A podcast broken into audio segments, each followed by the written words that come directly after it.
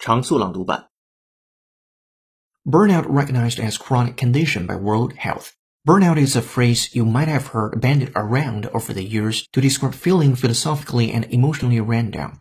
While some could have been tempted to dismiss burnout as millennial jargon, it has now been added to the World Health Organization's International Classification of Diseases, meaning that it will become a global recognized medical condition as of 2022. The WHO defines burnout as chronic workplace stress that has not been successfully managed.